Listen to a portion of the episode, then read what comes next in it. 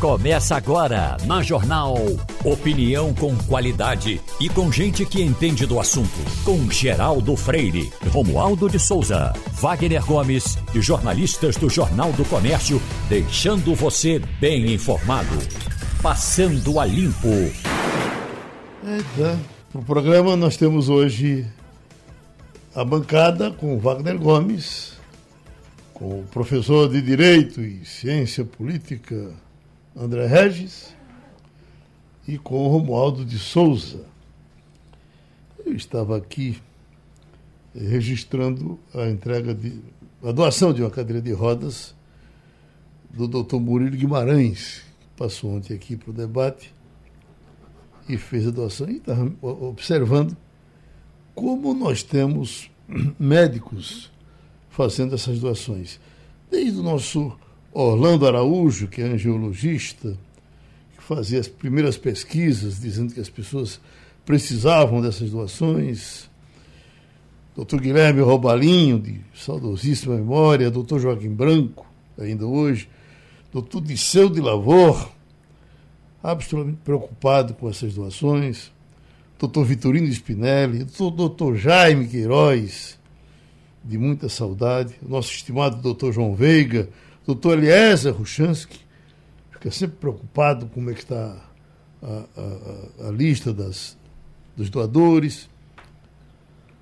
E é, acho que o fato de serem médicos, mais do que ninguém, eles têm uma, uma visão do que é isso, né? do que é a necessidade de alguém que precisa de uma cadeira de rodas. Eu volto a dizer que quando uh, a gente começou com isso, eu, bom, um dia o pessoal vai terminar botando na cabeça de que não é possível alguém sair, por exemplo, do Hospital da Restauração, sem as pernas, se levar para casa e, e, e, depois ficar esperando que apareça uma doação, que caia do céu uma cadeira de rodas para essa pessoa. Não tinha como, era para sair do Hospital da Restauração, Getúlio Vargas, de qualquer hospital. Isso não ia quebrar prega de ninguém, meu Deus. Né? E sair da cadeira de rodas. Isso não acontece. E a gente vê, a gente escuta uh, as, as, os depoimentos dramáticos das pessoas que recebem.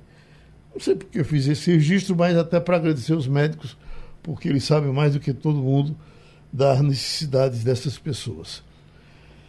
Mas olha, mas, doutor Regis, é, a gente ontem até tratou desse assunto aqui, mas houve um arrefecimento dessa, dessa situação de terror uh, na guerra uh, Rússia e resto do mundo, que é um negócio. E depois estava vendo uma declaração aqui de, de, de Biden, bem otimista, não deixarei ou não deixaremos americanos que as, as armas uh, atômicas, uh, atômicas sejam acionadas por Putin. Até que ponto ele pode garantir isso? Olha, Geraldo, muito obrigado pelo convite de estar aqui novamente com, com vocês nessa bancada. Ah, bem, ele não pode garantir, né? Ele não pode garantir. O que ele está fazendo é um, um discurso de contenção ah, também um discurso para que ah, os ucranianos, a Ucrânia resista, né? assim, dizendo que estará ao lado dela está. O, a OTAN tem, tem sido responsável por esses reveses que a, a Rússia tem, tem levado. É uma situação que envolve a todos, né? A pessoa aqui, o que é que a pessoa aqui no Recife tem a ver com a guerra na Ucrânia? A inflação aumentou no mundo todo por conta da guerra. Isso é um fator negativo também eh, tem eh, fatores positivos que podem vir para o Brasil, na medida em que a Rússia, que estava integrada na economia capitalista, nesse mundo globalizado, recebendo muitos investimentos, essa guerra ah, provocada unilateralmente pela Rússia, pelo Vladimir Putin, está fazendo com que a Rússia não seja mais destino de investimentos internacionais. Muitas empresas saindo e empresas que estavam pensando em ir para a Rússia não irão mais. Esses investimentos, se nós fizermos aqui a tarefa de casa, pacificando o país, fazendo com que o país cresça, a, a gente terá as condições, teremos as condições para o recebimento desses investimentos que iriam ser feitos na Rússia e não serão. Então, a, o mundo está integrado de tal forma que o que acontece lá na Rússia com a, com a Ucrânia tem é, rebatimento aqui no, nossa, no nosso cotidiano. Uhum. O Romualdo Souza, na hora que Biden faz esses pronunciamentos, ele não atiça um pouco mais uh, a situação? Dizer, não, não piora? Uh, se ele ficasse calado, não ajudava mais? Alguns especialistas entendem, Geraldo, que numa situação de conflito como essa, o diálogo pregado pelo presidente do Brasil, Jair Bolsonaro, quando esteve na abertura da Assembleia da ONU, não tem mais nenhum sentido. É mais ou menos é, pregar o diálogo de Putin com Zelensky é mais ou menos como as notas de repúdio do Congresso Nacional quando acontece um ataque ao Congresso ou ao Supremo Tribunal Federal. É conversa para boi dormir. Aliás, no encontro de ontem eh, de representantes do Parlamento Europeu, ficou claro que é impossível, nesse instante, achar que Vladimir Putin vai ceder um milímetro sequer. E parece pelo menos é o que entendem os especialistas, os entendedores eh, da política internacional, que Putin não está disposto a dar meia volta na promessa. Tanto é que ele fez uma convocação de reservistas, tanto é que ele renovou o contrato de, uh, de agentes policiais, de soldados que estavam para terminar esse contrato e foi renovado.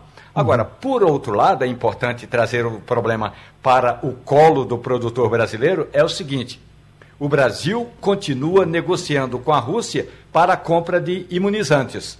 Isso é importante. Ou seja, o produtor rural, o agronegócio, o plantador de café, de milho, de soja, vai continuar tendo pelo menos uma parte do insumo que comprava da Rússia, porque esse acordo está firmado. Brasil e Rússia continuam naquela relação do tipo, deixa como está para ver como é que fica. Agora, nas relações internacionais, o diálogo, tanto na ONU como no Parlamento Europeu, Geraldo, é, apontam que Vladimir Putin está radicalizando e, nesse instante, só radicalizando com Putin para ver até onde a corda pode ser esticada. Wagner, não sei se você teve tempo de, de ver ontem, mas o, o Zelensky, que a gente às vezes brinca chamando de Zelezinho, ele esteve, mandou um discurso para a ONU, uhum. e, e, mas arrumadinho, rapaz, com o Romualdo gosta de dizer, com sujeito, verbo e predicado. Sim. Né? Bem interessante. Esse cara, é, que andou, um desse fez umas besteiras, andou tirando umas fotos ele e a mulher para a revista Vogue, uhum. que chamou a atenção de forma negativa, mas fora isso, ele tem tido um discurso bem interessante. Geraldo. O de ontem emocionou, dava, dava vontade de chorar. É, ontem foi de fato bem redondinho, ele teve foco, uhum. ele teve o objetivo, ele falou, ele soube se colocar para quem ele estava falando, ele estava falando para a comunidade internacional e falou muito bem, inclusive citando o Brasil, questionando por que a Rússia tem poder de veto no Conselho de Segurança da ONU e outros países importantes, como inclusive o nosso, não tem esse poder de veto e por que a Rússia tem. Então, o discurso dele foi muito bem colocado, Geraldo. Agora, ontem. É, Ele fala eu... de 170 países. Exatamente. Parece, que, que apoiam, que estão com. Sim, na, com a Ucrânia, em todos os continentes. Que parece que. É, quase sete países. É, na verdade, restou para a Rússia somente aqueles, a, a, aqueles países que são considerados párias Cuba, internacionais. Cuba, Venezuela, Venezuela. Né, Irã. Uhum. Né? Então, são os países considerados párias internacionais. São um, pouco, uhum. um punhado de países. Inclusive, nesse aspecto, ontem eu li dois editoriais, o do New York Times, o do Washington Post, especialistas defendendo que o Ocidente se una, os Estados Unidos, claro, tomando a frente, liderando uma ofensiva contra a Rússia. É efetivamente contra a Rússia, que na linha que citou Romualdo de Souza agora, tem um momento que você não tem mais espaço para diálogo. E esse espaço, segundo esses especialistas, já se esgotou completamente há muito tempo. Então, eles defendem uma ação efetiva, porque a Rússia, inclusive, estaria isolada agora. A China já não defende a Rússia como defendia antes. A China já não cita mais. A Turquia também já não defende mais. Então, a Rússia estaria ficando cada vez mais isolada e seria o momento de agir, porque, segundo esses especialistas, o que Putin ameaçou até agora, ele de não demonstrou a capacidade de agir. Então ele estaria utilizando muito de discurso, de retórica, somente com a intenção de amedrontar o Ocidente sem ter é. efetiva condições de agir. Você falando em retórica, a, a frase final de, de Putin é isto não é um blefe. Uhum. Já é um blefe. É, é um blefe. É, quando seja, existe, já é um blefe. A pessoa, quem. É. É, a, a, linguagem é a linguagem do colocar o não é um blefe. Exatamente. É, então, agora um dado novo é que a população russa está começando a ir para as ruas contra o governo. Isso. Protesto, veja, uma ditadura uhum. pesada, violenta, agressiva. Agora a resistência da população na rua. Já aconteceu antes. A gente uhum. deve lembrar que quando o governo, o finalzinho do governo da União Soviética, a população foi para as ruas e derrubou uhum. o governo, aí, iniciando a era Boris Yeltsin. Uhum. Então pode acontecer e a qualquer momento, e seria a melhor coisa que poderia acontecer para a Rússia, é se livrar uh, de um líder perigoso como Vladimir Putin. Uhum. Romualdo, a sua Agora, história... Geraldo, Oi. A, a história toda, aliás, é bom lembrar que o presidente Luiz Inácio Lula da Silva, quando assumiu, quando fez o primeiro discurso dele em 2003 na ONU, ele já defendia o que defendeu agora o presidente Jair Bolsonaro. Já Lula já defendia no passado a reforma no Conselho de Segurança da ONU. Porque o Conselho de Segurança tem os assentos permanentes e os temporários. Só que tem cinco países: China, Estados Unidos, França, Rússia e o Reino Unido, que é esses que mandam qualquer um deles tem poder de veto. Então, ainda que todos os países que compõem o Conselho de Segurança eh, decidam que vai ter sanções para a Rússia, a Rússia tem poder de veto. E, qual, e como é que seria? Por exemplo, como, prega, como pregava o ex-presidente Lula nessa reforma eh, do Conselho de Segurança da ONU? Ampliar e a partir dessa ampliação da quantidade de países membros no Conselho de Segurança, o poder de veto não poderia ficar só nesses cinco países, seria proporcionalmente à quantidade de países que integrassem o Conselho. Geraldo, é uma matemática importante. Tanto a defesa que fez no passado o ex-presidente Lula, como agora o presidente Jair Bolsonaro, o Conselho de Segurança da ONU precisa ser reformulado e não pode ficar apenas na mão desses cinco países. Eu estava lhe chamando porque você sempre teve uma vida ligada às estradas, gosta de falar desse assunto pelos seus tempos de sertão, petrolina e vai por aí. E como as empresas têm vida e quando elas morrem, a gente. Porque elas passam a não fazer parte mais da paisagem, a gente entristece com isso. Eu vejo aqui, ó, a gente já vem falando disso há algum tempo. Grupo Itapemirim tem falência decretada. Sidney Piva pode até ser preso, que ele é o atual presidente do grupo. E deixa o rombo que assusta de 2 bilhões e 800 milhões de, de reais. Então, a Itapemirim, que estava tentando se virar com a aviação, deixa as estradas quem não se lembra dos ônibus da Itapemirim? Mas aí, aí Geraldo, tem, tem implicações, inclusive, políticas, viu? Porque uhum. há muitos questionamentos. Como é que uma empresa rodoviária já quebrada consegue montar uma empresa de aviação? Então é. teve muito rolo aí por trás, tem, muito, tem investigações também, talvez por isso o presidente da empresa ainda seja preso. Agora, a memória que você traz é muito importante. Você se lembra do Itapemirim pelas estradas? Claro, claro. E a gente tinha dois sentimentos com a Itapemirim quando a gente morava no interior um sentimento de tristeza e de alegria. De tristeza quando o ônibus saía da rodoviária, que a gente sabia que um parente nosso uhum. ali embora para São Paulo. Né? Uhum. E alegria quando a gente viu o ônibus chegando, que era um parente voltando para casa. Uhum. Então, a gente tinha essa, essa memória, era muito importante. Que era, um, é, era a concorrência São Geraldo e Itapemirim. Itapemirim. Né? É, mas como as linhas eram. Tinha uma realeza, que era um ônibus bonito. É, realeza era uma empresa local que fazia, fazia o transporte capital e interior uhum. e que deu lugar a progresso. Princesa Depois, do Agreste. Princesa do Agreste. Pai de Vadinho, né? Exatamente. Então, uhum. essas empresas elas, elas tinham rotas determinadas, como, como acontece hoje também também, uhum. né? Elas, elas têm concessão para operar determinadas rotas. Então, por exemplo, a rota Pesqueira São Paulo, Arco Verde São Paulo, era tudo da Itapemirim. Eu tenho impressão, Wagner, que a mais antiga, que sobrevive ainda hoje, é a 1002, que serve aqui em Limoeiro. Ela está com terminal, inclusive aqui no Cais de Santa Rita, muitos ônibus ainda. Eu acho que a mais antiga é a Progresso, Geraldo, da nossa. A, a Progresso, a, da, é. de, a de Caruaru? É de, Exatamente. De João Lira? Da, da, é, começou no grupo Jotude, né, a Progresso. Uhum. Depois, eu não... Eu não, não, não me... a de João Lira é Caruaruense. Caruaruense. Uhum. Caruaruense. Eu acho que a Progresso uhum. é mais antiga. Romualdo. Pois é, Geraldo. É, é bom lembrar que, no passado, Roberto Carlos, que nasceu em Cachoeiro de Itapemirim, compôs uma música que dizia Meu Pequeno Cachoeiro. Então, eu, eu, me lembro que em Carnaíba, no sertão do Pajeú, quando começou a passar o ônibus da Itapemirim, todo mundo dizia que era o ônibus do Roberto Carlos. Uhum. Mas, na verdade, era uma empresa familiar comandada pelo ex-combatente ex Camilo Cola. Camilo Cola foi um dos integrantes eh, da tropa eh, dos pracinhas que foram à Segunda Guerra Mundial. Ele foi e voltou. Camilo Cola voltou com muita saúde e montou a empresa Itapemirim, que foi saindo do Espírito Santo, foi crescendo até se tornar uma das mais importantes empresas de transporte coletivo no país. Mas ainda assim, Camilo Cola tinha um grande sonho na vida dele. Além de espalhar a Itapemirim pelo país afora, ele tinha um sonho de ser deputado federal. Tornou-se deputado federal, foi deputado federal por um mandato e depois é, voltou para Cachoeiro do Itapemirim. E aí a empresa deixou de ser aquele grupo familiar e passou a ser um, um grande holding.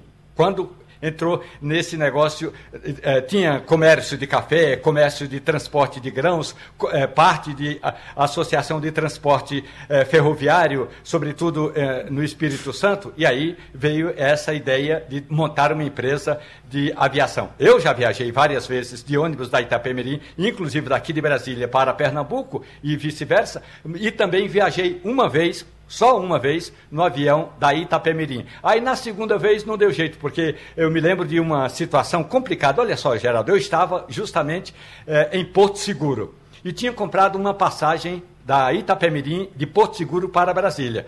Quando cheguei para embarcar, eles tinham transferido o voo. Então eu teria que sair de Porto Seguro para Fortaleza para Fortaleza, exatamente. De Fortaleza para São Paulo, de São Paulo para Brasília. Ainda que eu pegasse um ônibus da Itapemirim, eu chegaria mais rápido de ônibus do que se fosse de avião. Então a gente foi vendo aí que a empresa, eh, do ponto de vista eh, dessa expertise eh, de aviação, não tinha nenhuma experiência e, como bem destacou Wagner Gomes, a agência, a agência de aviação civil, a ANAC, ainda não concluiu o processo de investigação. Tem gente na ANAC que tem receio desse processo, Geraldo. Agora, uma coisa interessante. A, a, a rotatividade nesse, nesse meio dos transportes, de um modo geral, é muito acelerada. Né? Você, a gente falou aqui de diversas que, é, é, é, que, que, não existem mais, e se a gente vai para o ar também. Aí né? é que está. Existe um, uma. Antigamente, é, é, ainda é válido hoje, se dizer o seguinte Existem dois tipos de companhia aérea, aquelas que quebraram e aquelas que vão quebrar. Esse caso de, da Itapemirim é, é um, reforça essa ideia, né? Porque é muito difícil você se manter com a empresa aérea. Hum. O, a, a, a, nada era mais bonito do que as propagandas das, das empresas de aviação. Propaganda de Cruzeiro do Sul, é. de Varig, né? da própria VASP, né? propagandas muito que ficaram fazendo parte da história. Né? Eu me lembro que tinha uma, a Rádio Continental fazia aqui um programa que era de madrugada Varig, a dona da noite, né? músicas bonitas e tal. Mas assim, esse saudosismo precisa passar quando, e, e, a gente esquitar. Oi, oi Romulo. Quando, quando Wagner Canhedo arrematou a VASP no leilão, VASP era Aviação Aérea São Paulo, era do governo estadual de São Sim. Paulo. E aí o empresário daqui de Brasília, que tinha uma empresa de ônibus coletivo, o Wagner Canhedo arrematou a VASP. E aí, sabe o que, que ele fez, Geraldo? De todos os aviões, ele separou um, pequ... um de pequeno porte, mas não tão pequeno assim, e ele andava para cima e para baixo naquele avião. Estava na cara que alguma coisa ia dar errado. Porque a, o leasing, quer dizer, o que você paga para um avião daquele é, é, rodar para cima e para baixo é um dinheiro muito alto. Mas o Wagner Canheiro tinha esse sonho. Ele queria pilotar o próprio avião. Pilotou, mas da mesma forma quebrou, como a VASP quebrou. Mas por menos que a gente se interesse por isso, as pessoas ficam cobrando. Essa situação da eleição para governador de Pernambuco, essa, é, é, a entrada para o segundo turno, essa disputa do segundo lugar. Em algum momento na vida se pensou que pudesse ter um empate de quatro candidatos? Um empate numérico, né, Geraldo? É bom que se diga. Uhum. É, é, não é empate técnico, é numérico. 11, 11, 11, 11. Quatro candidatos com 11% segundo a pesquisa. É até um palpite para jogar na Mega Sena, que eu joguei ontem, mas eu vou fazer um, um cartãozinho só de 11. 11, 11. Não pode, pode fazer não. Não, você vai jogar só uma dezena 11. Vou fazer 11, Mas você 12, pode fazer, 13, 14, 15. Não, você pode fazer 11, 22, 33, 44, 55. Mas o prêmio não saiu ontem, viu, Val? Acumulou. Acumulou. Pois não? É realmente é inédito, né? Nós nunca tivemos um, um quadro desse, Geraldo, de tantas candidaturas competitivas. Uhum. Ah, uma reta final, né? Poucos dias, 10 dias da eleição, e a gente não saber efetivamente ah, quem serão os candidatos no segundo turno. E é importante a gente verificar a tendência desses números, porque há uma certa estabilidade no empate técnico, como Wagner colocou. Não, seja, numérico. Não, esse havia, aqui é numérico. Há né? uma estabilidade no empate técnico, né, nas anteriores. Uhum. Havia mais ou menos, mas agora bateu o numérico, 11, 11, 11. Agora, o candidato Danilo subindo, o candidato Miguel subindo, Raquel e, o, e, e Anderson descendo um pouco mais dentro da margem de, de erro. E então, Marília também. E Marília descendo. Marília perdeu cinco, cinco pontos, pontos é. é. significativo. Dos cinco candidatos, três perderam pontos e dois ganharam. É. O movimento foi esse. Agora, Agora só quem perdeu foi Marília, né? Porque foi. Porque como ela perdeu cinco, ela perdeu mais do que da margem é, de erro. Ela perdeu além da margem de erro. Exato, é. né? Agora, em segundo lugar, estão os brancos e nulos, com uhum. 12%. Opa, Ainda, né? Olha aí. Então, quem vai decidir a eleição? Olha aí. Então, se quem está em segundo lugar são os brancos e nulos, e se a gente levar em consideração ainda que tem mais 7% de quem não sabe responder, temos 20% do eleitorado que não decidi, decidiu. E é mais fácil você ir atrás do eleitor que não se decidiu do que trocar o voto de alguém que decidiu. Então, as campanhas dos quatro devem mirar este justamente esse segmento. E esse é um ponto importantíssimo que todos nós devemos observar e sempre alertar, professor André Regis, que a gente olha sempre o número final da pesquisa e acha que a pesquisa está tentando adivinhar o resultado. A pesquisa está mostrando caminhos. E esse ponto levantado pelo professor André Regis é, repito, importantíssimo porque mostra que existe 20% do eleitorado que ainda não tomou a decisão. Em São Paulo, Geraldo, onde nós temos, por exemplo, Fernando Haddad em primeiro lugar, Tarcísio de Freitas em segundo, mas em empate técnico já com Rodrigo Garcia, que vem em terceiro. Nós temos, segundo o Datafolha da semana passada, professor André Regis, 44% dos eleitores indecisos. Isso significa que, na reta final da campanha, esses 44% podem, inclusive, fazer com que um desses três que nós citamos aqui, o primeiro, o segundo, o terceiro colocado, seja o vencedor do primeiro turno. É. Aí vem aquela discussão: a pesquisa errou? Não. A pesquisa mostrou um caminho e nós não observamos bem. Então, se você chega na eleição com metade do eleitorado indeciso, qualquer candidato pode ser eleito no primeiro turno, inclusive aquele que não está aparecendo. Você até lembrou bem. Quem está animadinho também pra, nessa segunda colocação é São Paulo, com o, o Rodrigo Garcia, Rodrigo Garcia chegando encostando. No segundo, né? ele é. está animado no terceiro, que ele está com uma perspectiva grande de ir para o segundo turno. Uhum. Né? A, a, a, traseira ali está animada. Exatamente. Ainda não está garantido quem é que vai para o segundo turno. Não, tá não, de forma alguma. Como eu disse, Haddad, né? é, e trazendo tá esse dado de não, indeciso em São Paulo. Por, nem para o Haddad, exatamente. Porque o Haddad tem a maior rejeição. É. Então, como ele tem rejeição e ele tem teto e ele está caindo e os outros dois estão subindo, isso aqui é interessante. Uhum. Tanto o Tarcísio quanto o Rodrigo estão em subida uhum. e a Haddad em queda. Só que a tua subida de, de é. Rodrigo é muito mais forte. É. é sempre fora da margem de erro. As Exato. pessoas trazem sempre fora da margem de erro. Rodrigo, é, é, Tarcísio sobe um ponto, dois.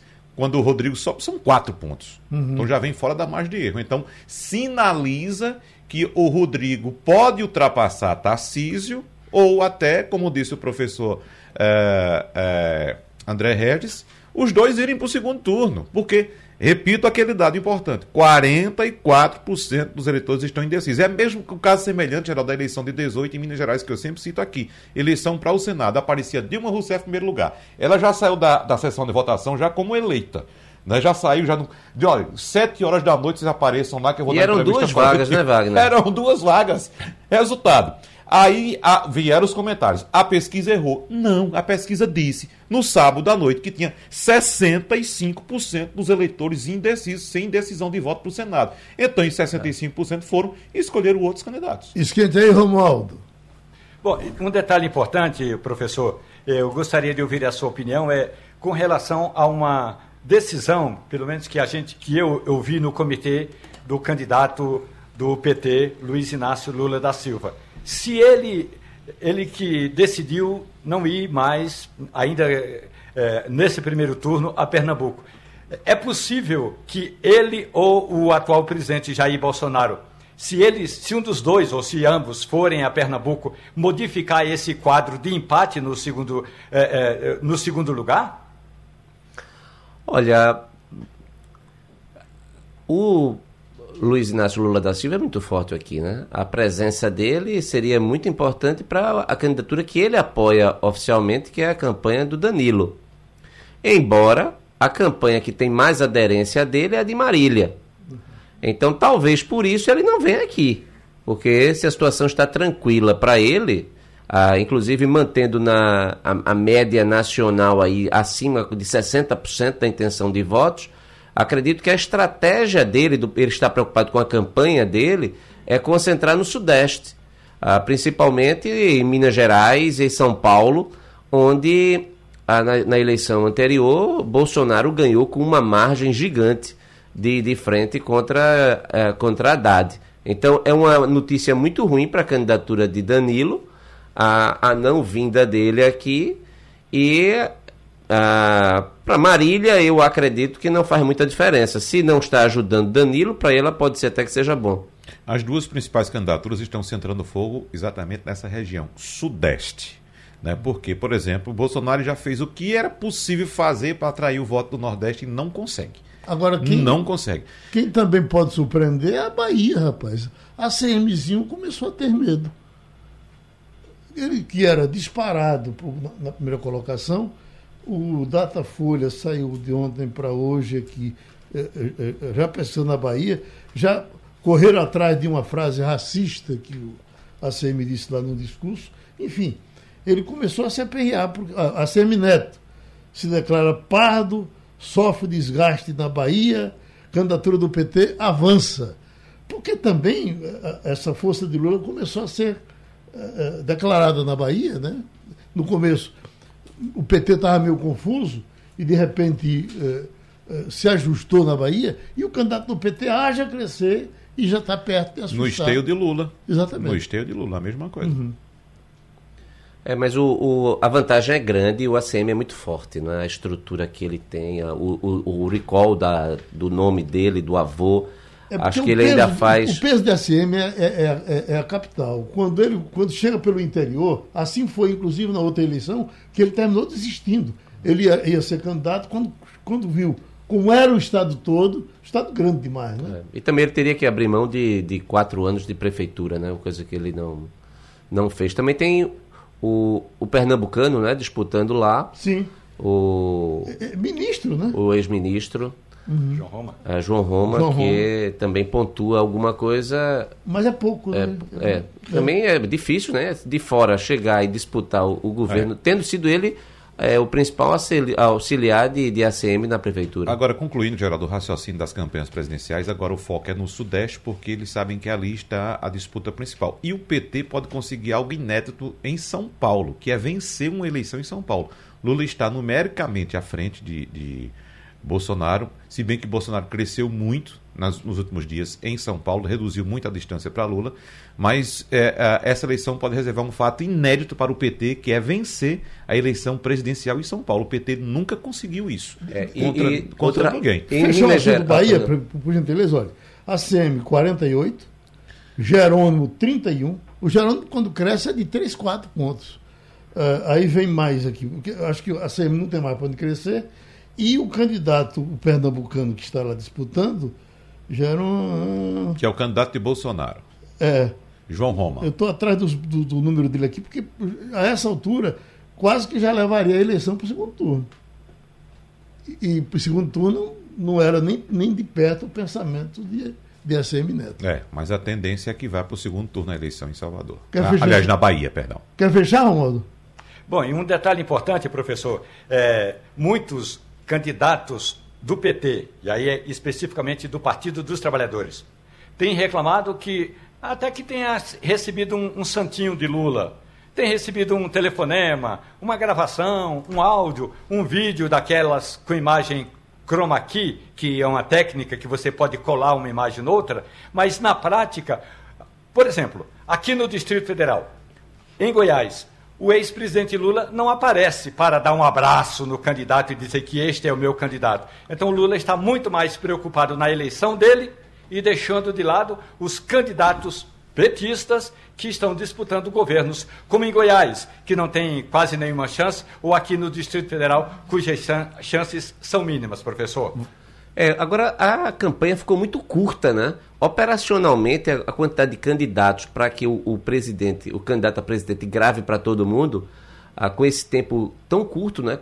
São quase 40 dias de campanha, basicamente. Antigamente, uhum. as eleições eram três meses. Aliás, lá atrás até chegou a ser seis, chegaram, eram seis meses, né, Geraldo? Aquela uhum. campanha gigante, longa hoje é muito curta. Então, acredito que até se o presidente quisesse, ele não teria como atender o candidato a atender a todos os pedidos de gravação. Ela foi oficiosamente a campanha mais longa que já tivemos. E a mais curta. E no oficial a mais curta. a mais curta, é. exatamente. Agora, Romualdo atenta para um ponto importantíssimo, que é o foco das campanhas. Então, enquanto há campanhas que têm foco na eleição parlamentar, como, por exemplo, a campanha dos partidos do Centrão, que apoiam o presidente Jair Bolsonaro, para você ter uma ideia, Geraldo, a campanha do PT está focando na eleição de Lula. O PT destinou para a campanha de Lula 89 milhões de reais. 89 milhões de reais. Você sabe qual é o candidato que mais gasta em segundo lugar depois de Lula na campanha? Simone Tebet. O MDB, junto com o PSDB, destinaram para a campanha de Simone Tebet 36 milhões e meio de reais. Vem em segundo lugar. Em terceiro lugar aparece Ciro Gomes, com 32 milhões de reais. Veja só, o PDT está investindo 32 milhões de reais na campanha de Ciro Gomes. E o quarto colocado desses quatro candidatos é, por incrível que pareça, o candidato Jair Bolsonaro, que recebeu somente, somente, vou aqui ponderar, Estou fazendo uma comparação com os outros, que é muito dinheiro, né? Mas somente 16,7 milhões de reais. Desses, 15,7 do PL, que é o partido dele, e um milhãozinho só do Partido Progressista, que é o outro partido da, da chapa de Jair Bolsonaro. O que é que isso denota? Que Valdemar da Costa Neto, que não é nenhum besta, está simplesmente centrando fogo para reeleger a bancada dele, que hoje é de 77 deputados. É bom dizer que já é, é o PL de, de, Valdemar da Costa Neto elegeu em 18 33 deputados. Então, com a ida de Jair Bolsonaro para o PL, ele levou seus deputados que eram do PSL e agora ele está distribuindo dinheiro entre os é. candidatos a deputado federal para reforçar essa bancada e está pouco se lixando com o candidato à presidência da República. É, o, o que Wagner coloca é, é muito importante porque os partidos do Centrão não representam um ativo eleitoral para a candidatura presidencial. Isso. Porque uhum. onde há Centrão, se o candidato a presidente que estiver liderando não for o do candidato que o partido apoia, pouco importa, porque o candidato, o deputado vai fazer a campanha para si. Uhum. E depois vai se compor com quem foi eleito. Então, não é um ativo eleitoral para o presidente ter a maior quantidade de deputados federais disputando a reeleição. Ou seja, os deputados estão pouco interessados na candidatura presidencial. Deixa que o eleitor escolha e a preferência do eleitor, ele não procura inter interferir. E a semana que vem é conhecida como a semana da debandada, ou seja, aquele candidato que está com sua reeleição ameaçada e seu candidato a presidente não demonstra é, pujança de voto, o que, é que ele vai fazer agora, professor? Migra para outro. Esquece aquele candidato e vai salvar sua própria pele. Bom, nós temos mais um tipo de voto agora, né? Que acho que pela primeira vez se fala no voto amedrontado, né? Porque nós tínhamos o voto o voto envergonhado, mas o voto amedrontado, eu nem sei se o amedrontado hoje já não está batendo o envergonhado, porque o pau está comendo. Teve tiro aqui em Recife, é, é, foi uma notícia que demos, mas teve em, em, em São Paulo problema com o pesquisador do Datafolha, teve briga na rua. E vai por aí fora, fora mortes que, que já aconteceram. Por exemplo, eu já botei é, é, panfleto de adesivo de candidato do carro algumas vezes na vida. Depois me desanimei com isso, parei de botar. Mas eu hoje não botaria por duas razões. porque não estou gostando e porque teria medo de que alguém quebrasse meu, o vidro do meu carro. O que em tempos passados isso era impensável. Alguém quebrar o vidro do seu carro porque tinha o adesivo de alguém. Hoje o cara quebra porque tem o um adesivo de alguém.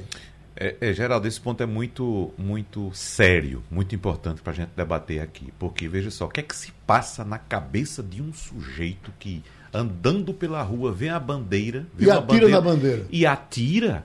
Rapaz, as cápsulas caíram num apartamento onde morava um casal e uma criança de três anos. Você não pode mais nem passar pela janela do seu apartamento lá em cima, que você corre o risco de levar um tiro. Veja que coisa absurda. Veja que nível chegamos, né? É, e veja, a polarização, ela. ela você tem a, a, a sociedade brasileira que é muito violenta, isso é fato. É, eu acho que é importante a gente levar isso em consideração. Uma violência que está sendo agora levada para a, a, política como nunca, nunca esteve. É lógico que dizer que sempre foi pacífico não é verdade. A gente tem histórico aqui de cidades aqui onde famílias matam famílias em decorrência do poder político. Mas dessa forma a, aberta, como nós estamos vendo, realmente é inédito. E aleatória, né? E, é, exatamente. E na capital, porque é. um evento que acontece lá uh, em Serra Talhada, mas a capital entrar nesse clima, esse tiro foi em boa viagem, né? É, e a violência... Casa Amarela. Casa Amarela. Veja só, até violências que as pessoas às vezes não percebem. Por exemplo, você pode estar num grupo de WhatsApp onde quem é defensor de Lula ou de Bolsonaro procura se tornar hegemônico dentro do grupo. Como se todo mundo ou fosse Lula ou fosse Bolsonaro naquele grupo. Isso é uma forma de violência, porque você querer ser hegemônico dentro de um grupo de, de pessoas que fazem parte de um determinado grupo, que pode ser um condomínio, brigas de pessoas que moram num condomínio, porque há uma luta para que no grupo do, do, do condomínio, quem tem a, a hegemonia do, das propagandas políticas. Então, por isso que muitos é, condomínios estão até com é, política de ó, política fora do grupo do, do WhatsApp do, do condomínio, que são uhum. para questões relacionadas ao cotidiano daquelas pessoas que moram no mesmo apartamento, no mesmo prédio. Né? Deixa eu pedir um pouco de Romualdo para a gente fazer um intervalo. Geraldo, é, tem um detalhe que é muito importante, que é essa essa onda chamada de onda para resolver tudo no primeiro turno. Ontem eu estive em diferentes comitês de imprensa. Estive no Supremo Tribunal Federal, no Tribunal Superior Eleitoral, no Palácio do Planalto e no Senado Federal. E a conversa, ainda que seja entre jornalistas e técnicos, a conversa é a mesma. Ou você está neste grupo, ou você é nosso adversário. Ah, não, não tem espaço para o diálogo seja no grupo de WhatsApp, de WhatsApp, seja no grupo da escola, seja no grupo do condomínio, é fundamental que se abra uma oportunidade para o diálogo, mesmo que não seja para conhecer propostas, até porque propostas é, são coisas raras nessa campanha. Mas tem razão, professor. Mais que polarizada, a, a sociedade brasileira está polarizada e está mostrando que o que é e que sempre foi violenta.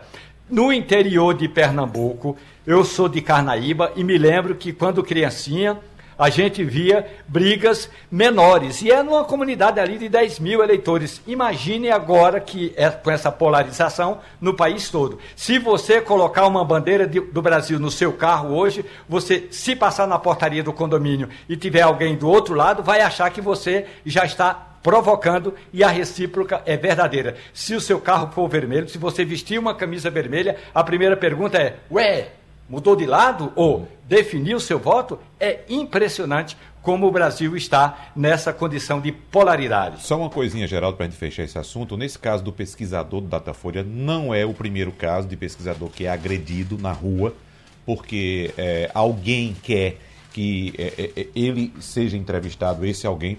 E o, o entrevistador de qualquer instituto de pesquisa, ele sai para a rua com uma planilha em que ele deve entrevistar um número X de pessoas e determinado tipo de nível social, econômico, sexo, tudo. Então, por exemplo, você vai ter que entrevistar três mulheres de, de 40 anos ou mais. Você vai ter que entrevistar também três homens de 20 anos, de 20 até 30 anos, que ganham entre 2 e 5 salários. Sai assim. Então, ele sai procurando aquelas pessoas que o pesquisador elencou para ele pesquisar. Ele não pode chegar assim e não vou entrevistar aqui na Rádio Jornal aqui quem vai, quem vai votar em quem. Isso acontece em qualquer tipo de pesquisa. Em qualquer tipo de pesquisa. Quem, quem, já morou em área de pesquisa, e eu tive o azar de morar, morava numa rua, eu morava numa rua de pesquisa, e quando o camarada chegava na minha casa, o fato de eu trabalhar na rádio, eu, eu, eu passava direto e ia para casa junto. Exatamente. Porque.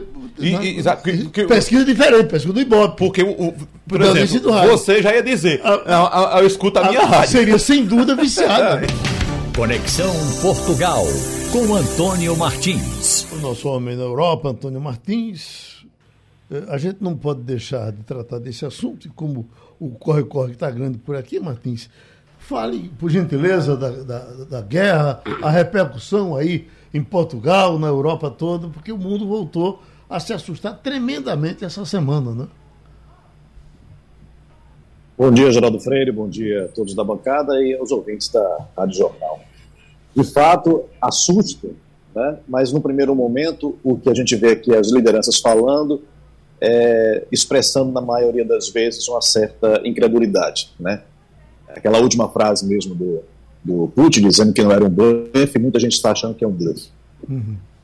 Mas um, achando que é um blefe, mas tomando as suas precauções. E aí o próprio Zelensky, que é, anunciou, né, o governo dele anunciou que está fazendo o possível aí para se preparando caso haja de fato algum ataque nuclear.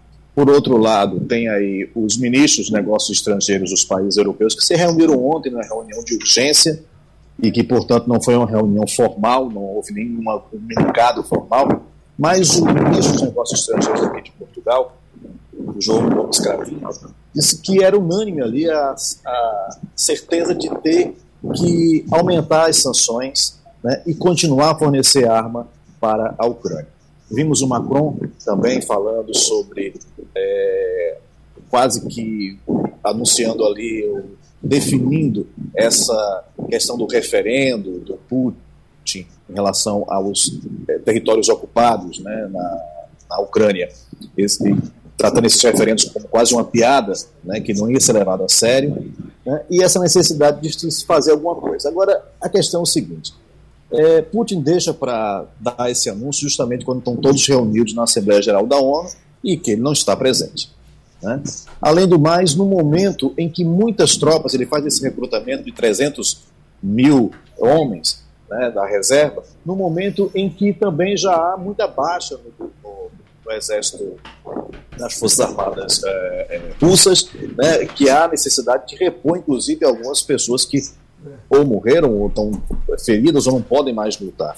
E também na aproximação de um momento que é um momento muito complicado naquela região, que é o inverno. Né? Se a Rússia já tinha é, uma dificuldade enorme de é, manobra no terreno, imagina com as temperaturas abaixo de zero. Né? Então, é, é, muito pouco provável que haja aí, de fato, uma movimentação muito intensa por conta de todas as, essas questões. Agora, fica sempre o, o alerta né, e essa ameaça da questão nuclear. Vale lembrar o seguinte, né, as pessoas falam de questão de é, do Conselho de Segurança da ONU, de mudar o Conselho de Segurança, de é, não ter a unanimidade ou ter mais membros no Conselho de Segurança da ONU, mas vamos lembrar o seguinte: o Conselho de Segurança da ONU deixou de ter uma certa legitimidade desde 2003, quando o George W. Bush é, ignorou o veto do Conselho de Segurança para uma invasão na, na, na, no Iraque e invadiu o Iraque junto com o Reino, Reino Unido, independente do veto das Nações Unidas do Conselho de Segurança. Então, se precisar invadir ou guerrear, vai guerrear com ou sem Conselho de Segurança da ONU. Né? E lembrando, inclusive, que o, o, o pretexto para que houvesse a invasão é, depois se tornou falso, né? se, se provou falso, que eram as, as, armas de destruição em massa que o Saddam Hussein teria. Né? Então, quando se quer, de fato, ignora-se o Conselho de Segurança, não importa se tem veto, se não tem veto, vai, vai embora. A questão é, é que é, Putin tem armas nucleares. Essa é que é a diferença. Né? E aí eu fico pensando também no seguinte: é, o que, que pode acontecer se sai Putin? Quem vai entrar e quem vai tomar conta dessas armas nucleares? Também é um, é um outro problema. Né, gente? É uma incerteza, porque até agora ele não usou. Ele ameaçou muito, mas ele de fato não usou. E quem vai e quem, e quem entrar vai fazer o que com isso? Vai usar? Vai vender? Vai traficar? A gente não sabe o que vai, o que vai acontecer, ou contrabandear, melhor dizendo, essas armas nucleares. Né? Então, é sempre uma situação muito, muito delicada. E, é, enfim, tem aí também a, a essa questão do, do, de armar cada vez mais a Ucrânia, né, que o, o, a OTAN está sempre ali é, com, com, armas e, e, tentando ver o que, que faz nessa situação. Agora é uma situação realmente que exige muito cuidado, é um blefe, mas tem que ter delicadeza nessa hora. Hum. Professor André Regis? É, de fato, tem que ter toda a cautela, como Antônio Martins coloca. A, a situação, ela pode ficar... A gente, o, o, o grande problema, Antônio, é que a gente não sabe onde é que nós estamos na crise, não é? Se nós estamos no início uhum. dela, no meio dela, ah, ou se ela vai se prolongar muito tempo, e quais são as consequências disso para o próprio Estado russo. Porque, como você bem colocou, o Estado russo hoje não é uma democracia, é uma ditadura, mas bem estruturada. Se se tornar um Estado falido, com as instituições indo a colapso, quem é que vai tomar conta e quem é que vai assumir eh, o passivo de uma economia destroçada com armas nucleares? Pode acontecer o, o, o repeteco de 1991, ou seja, o, o, o que aconteceu do ponto de vista ah, do contrabando de armas, a ameaça de transferência de tecnologia militar para outros países que não são países democráticos. Então, de certa, sem dúvida alguma, é um, um, grande risco para, para todos. E como é que está a questão da energia aí, Antônio? Do ponto de vista do abastecimento nessa temporada de chegada de inverno? Veja, André, está é, tá havendo aqui uma série de medidas do, do, dos países europeus né, na tentativa de, de um lado, é, taxar os lucros demasiados das empresas de energia, né, porque elas lucraram muito com o aumento da, do preço do, da energia, então aquelas que estão sendo consideradas um grupo, um lucro, vamos chamar de abusivo, elas estão sendo é, taxadas. Né? Por outro lado, tentando é, diminuir também as contas. O problema é o que vem agora. Né? É inverno. Da mesma forma que o Putin vai, vai enfrentar um problema sério né, com o inverno lá na Rússia, nós vamos também aqui, quem está na, na, na, Europa, Portugal talvez menos, porque não é um país onde se fica tão frio assim como é o caso da Alemanha, do Reino Unido, da Escandinávia, né, dos países escandinavos onde de fato ali a temperatura é muito baixa e precisa realmente de energia. Então está se vendo aí, é, se prevendo na realidade, uma, um inverno muito complicado com é, o custo da energia que ainda vai crescer. O governo tem, aqui em Portugal especificamente, tem dado alguns alívios é, para, enfim, com, com, algumas medidas tipo é, algumas ajudas para a população que ganham até dois 2.700 euros por mês, né, para ver se alivia um pouco a conta de luz das pessoas. Justamente esse dinheiro que vai ser é, arrecadado com essa taxação das, dos lucros das empresas é que teria aí o destino de, de subsidiar essas ajudas para as famílias, né? É, mas também isso tem impacto nas empresas, que também vão receber ajudas, ajuda, mas até que ponto isso vai ser de fato, é, é, enfim, é, como é que se diz, é, suficiente né, para continuar com a economia andando, para continuar é, com, as, com, com, tudo, uma vida normal aqui. Uma, de alguma maneira também, uma, um investimento muito grande em transporte público, principalmente nas principais capitais. A Alemanha com, com passe é, de 9 euros para você andar de é, ônibus e metrô, quanto você quiser durante o mês, você paga 9 euros por mês multiplicar aí por 5, 45 reais para você andar o quanto você quiser. Aqui também em Portugal tem esse passe mensal e outros lugares dando também algum tipo de ajuda para ver se as pessoas deixam de usar gasolina, deixam de usar diesel né, e passem a usar o transporte público para aliviar um pouquinho. Né? Romualdo de Souza?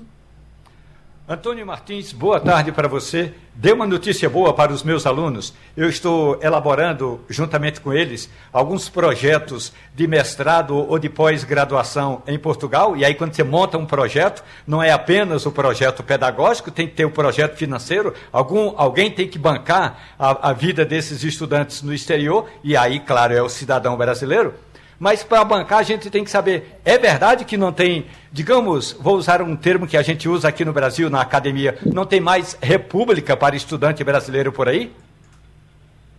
Bom dia, Romualdo. Olha, negócio, infelizmente eu não vou dar uma boa notícia para os seus alunos que, por acaso, venham para Portugal, porque é, houve um, uma queda no número de vagas para estudantes. Né? O turismo voltou a taxa que era pré-pandemia. Então, muita gente que estava é, alugando para estudante passou agora, antes, um pouco, quando passou a pandemia de fato, início do ano para cá, passou a alugar para turismo e ganha mais. Outra coisa, muitos estudantes é, estavam ali. O que, que, eles fazem? Eles alugam aparta, os, os, apartamentos, ou as vagas, enfim, até durante só época do ano letivo do, e do período que estão estudando. Quando entra férias, eles saem e aquilo ali fica um prejuízo de alguma maneira, ou não, não tem renda né, para o proprietário. Então o proprietário resolveu, às vezes, até baixar um pouco o preço, mas conseguiu um, um aluguel de longo prazo, né, um aluguel do ano inteiro, contratos de ano inteiro. Então esses contratos ainda estão em vigor e as pessoas não conseguem encontrar aqui é, vaga para morar. Né? Lembrando que não é só estudante estrangeiro, também há uma mobilidade interna. Né? As pessoas que estão do norte vão estudar no sul e vice-versa, em outros lugares da, da, da, do, do, país, há uma, uma interiorização das universidades. Então, isso tem, tem trazido muitos problemas. É, há um déficit hoje, só é, em Portugal, de uma forma geral, de, 700, de 7.900 leitos. Né? Porto é, está mais caro, vai de R$ 1.300 a R$ 3.000 a vaga de um quarto. Né? E também a mesma coisa aqui em Lisboa ou mais. É, então a situação é complicada, o governo está vendo também se faz algumas co alguma coisa, se aumenta o número de alojamentos estudantis, porque não há vaga nas na, na, na, nos alojamentos das universidades. As pessoas têm que alugar apartamento e dividir com os colegas, e mesmo isso é o que já está faltando. Pronto, um abraço no Antônio Martins, o nosso homem na Europa, e terminou Passando a Limpo.